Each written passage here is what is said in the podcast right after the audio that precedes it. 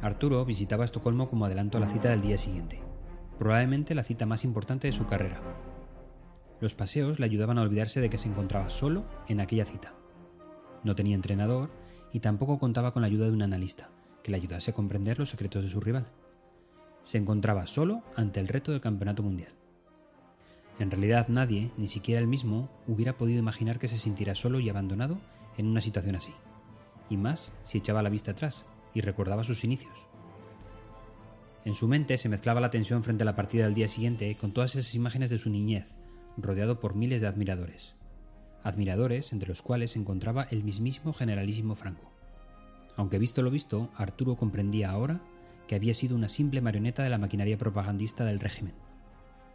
La multitud a los pies de la escalera del avión de aquellos tiempos se contraponía con la soledad del paseo en la capital sueca. Evadiéndose de la tristeza, logró concentrarse en su próxima partida. Su rival era de la máxima categoría, todo un campeón del mundo. Pero Arturo hacía tiempo que no se le ponía nada por delante. La partida de ajedrez respondió a su fiel estilo de juego.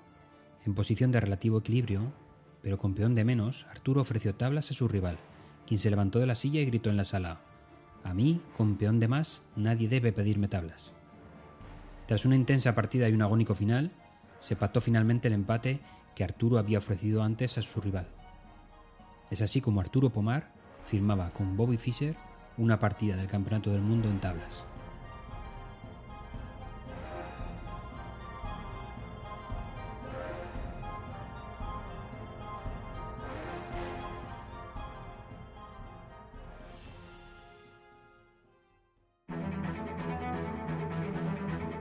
Seguimos hablando de presentaciones técnicas y como habíamos prometido, hoy hablaremos de las tablas en las presentaciones.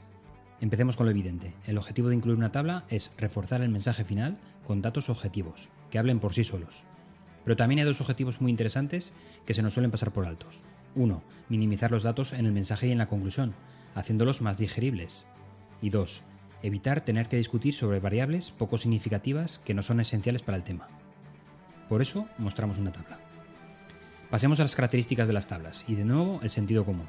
Debe ser fácil para la audiencia encontrar y entender los números en ella, y debe ser diseñada de manera discreta y sencilla. Tanto el formato como el título de las tablas, de forma que la atención se centre en los puntos sustanciales mostrados por los datos, más que en la propia estructura de la tabla. Tirando de manual, las tablas pueden ser 1. Pequeñas o tablas de demostración, y son lo que debemos utilizar, ya que son las utilizadas para resaltar los elementos principales del mensaje. O 2 del tipo de tablas muy grandes, llamadas de referencia, por lo que no son recomendables en nuestro contexto. Vamos con las claves de la presentación. Las tablas se deben presentar en solitario, con un título descriptivo y una indicación de la fuente de procedencia. Atendiendo más a la psicología de la audiencia, debemos saber que a los usuarios les será más sencillo seguir las columnas hacia abajo o a través de las filas. Por eso debemos tener muy claro si decidimos presentar una tabla con orientación vertical u horizontal.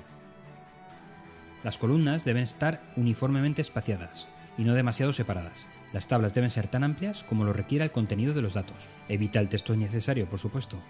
Utiliza separadores de miles.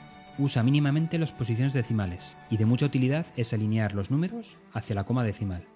Y por último, no dejemos ninguna celda vacía. Aunque no se disponga de ese dato o no aplique incluirlo, pongamos un guion o algún símbolo similar que indique que no aplica.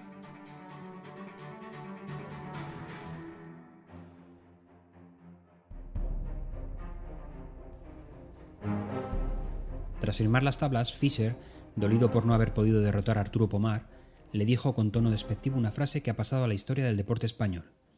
Pobre cartero, con lo bien que juega tendrá que volver a España a pegar sellos cuando acabe el torneo. Pomar debutó internacionalmente en 1946 con 14 años, en un torneo organizado por un diario de Londres. Ya se le había nombrado como niño prodigio por parte de la sociedad española y por supuesto su aparición en los noticiarios dominicales de la época era habitual. A Londres no pudo ir con su madre, que le preparaba chocolate con bizcochos durante las partidas, pese a que él lo que le gustaba era otra cosa.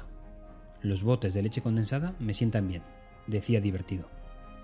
Pero la vida de ajedrecista de competición no le suponía ingresos como para ganarse la vida, y con 20 años se volcó en las exhibiciones, mucho más lucrativas.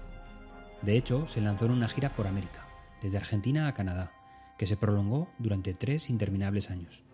Obtuvo el reconocimiento de sus compañeros, cosa muy notable para un jugador de ajedrez. Alternó durante muchos años su trabajo en correos con la vida de ajedrecista y, agotado por los viajes y la exigencia de las partidas y exhibiciones, desarrolló una enfermedad degenerativa, cuyos principales síntomas eran la pérdida de memoria y la confusión.